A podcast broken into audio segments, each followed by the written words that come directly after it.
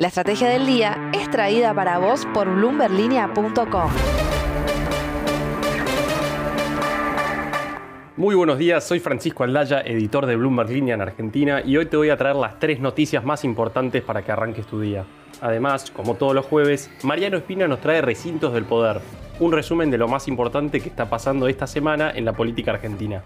Pero antes, veamos cómo van a abrir los mercados este jueves. El S&P Merval subió ayer 2,6% para cerrar arriba de los 90.200 puntos. Fue una jornada verde para los ADR en Wall Street, con Supervial subiendo por 7,6%, IPF por el mismo porcentaje y Edenor por 6,7%. Y del otro lado solo cayeron Telecom por 0,6% e IRSA por 2,1%. El riesgo país subió 33 puntos a 1.865. El dólar blue bajó 4 pesos y cerró en 206, el oficial mayorista quedó en 107,93, el solidario o home banking en 186,99, el contado con liqui en 202,48 y el MEP en 197,30. Lo que tenés que saber. 1. Rusia dijo ayer que capturó Kherson, una ciudad de unos 300.000 habitantes sobre la costa del Mar Negro en el sur de Ucrania. A la vez, el país presidido por Vladimir Putin redobló sus ataques aéreos en centros urbanos y los muertos civiles ya serían de entre 500 y 2.000, según distintas estimaciones oficiales. Kirk Giles, consultor principal del programa de Rusia y Eurasia de Chatham House, dijo en un seminario web que ahora estamos en la estrategia de largo plazo y Rusia se está organizando para asegurarse de ganar esta guerra. Y agregó, según publicó Bloomberg, que las implicaciones de la forma rusa de hacer la guerra es que tenemos que prepararnos ahora para la catástrofe humanitaria. 2. Mientras gran parte del mundo intensifica sus sanciones económicas a Rusia, Argentina evita tomar este tipo de medidas, y eso a pesar de los pedidos explícitos de la embajada ucraniana de que lo haga. Pero ¿cuánto representa para la Argentina el comercio tanto con Rusia y con Ucrania, que se verían afectados este año? Hoy Mariano Espina nos cuenta en bloomberglinea.com que el intercambio comercial con Rusia en 2021 fue de 1.330 millones de dólares, con un saldo comercial positivo por 29 millones de dólares a favor de Argentina. Y en el caso de Ucrania también fue superavitario por más de 20 millones de dólares, pero con un intercambio total bastante menor de 61 millones de dólares. En ambos casos, Argentina exporta productos primarios e importa artículos de mayor valor agregado. Las principales ventas a Ucrania fueron de merluza congelada, filets de merluza y limones, mientras que recibimos reducciones de mineral y fertilizantes líquidos. Y en el caso de Rusia, exportamos principalmente manteca, maní sin cáscara y peras frescas, según datos del INDEC. En enero de este año, el intercambio comercial con Rusia y Ucrania fue de 108 millones de dólares y 3 millones de dólares respectivamente. 3.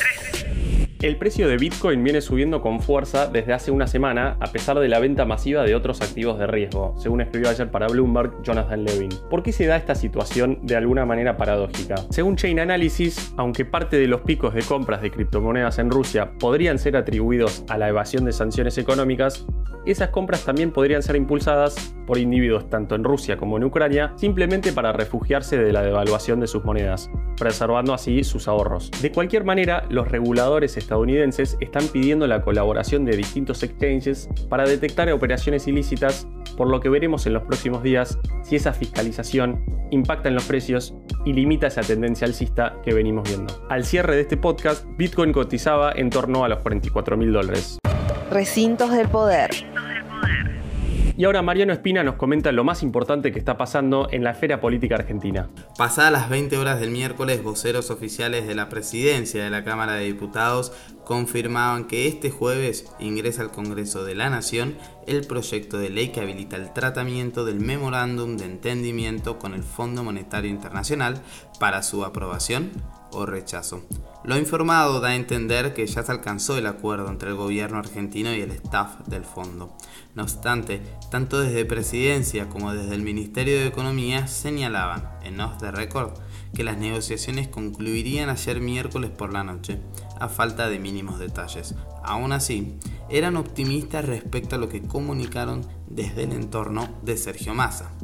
Lo informado por las fuentes legislativas precisaba que este jueves a las 12 del mediodía habrá una reunión de autoridades de bloques parlamentarios para definir cómo será el tratamiento del proyecto.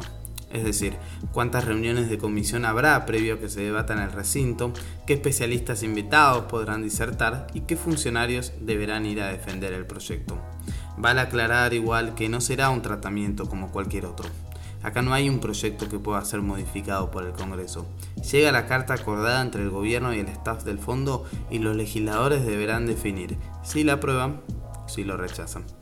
Una vez superadas instancias llegará la votación del board del FMI. Ahora sí, ahora sí se verá en la cancha, o en el recinto, qué tan distantes son las posiciones dentro del Frente de Todos, la coalición oficialista, y qué postura tomará Juntos por el Cambio, el principal espacio opositor que enfrenta distintas opiniones en cada uno de los bloques que integran esta fuerza. La frase del día. Antes de irnos, veamos lo que dijo ayer el titular de la Reserva Federal de los Estados Unidos, Jerome Powell, de cara a lo que será su primera subida de tasa en 2022 y la más importante desde al menos 2018 y que sucederá este mes. Me inclino a proponer y apoyar un aumento de la tasa de 25 puntos básicos. En la medida que la inflación suba o sea más persistentemente alta que eso, entonces estaríamos preparados para actuar de manera más agresiva, elevando la tasa de los fondos en más de 25 puntos básicos. Eso implica menores flujos de capitales hacia mercados emergentes como Argentina y más hacia mercados desarrollados. Esto fue un nuevo capítulo de la Estrategia del Día Argentina. Yo soy Francisco Aldaya, editor de Bloomberg Línea, y me puedes seguir en Twitter en arroba franaldaya.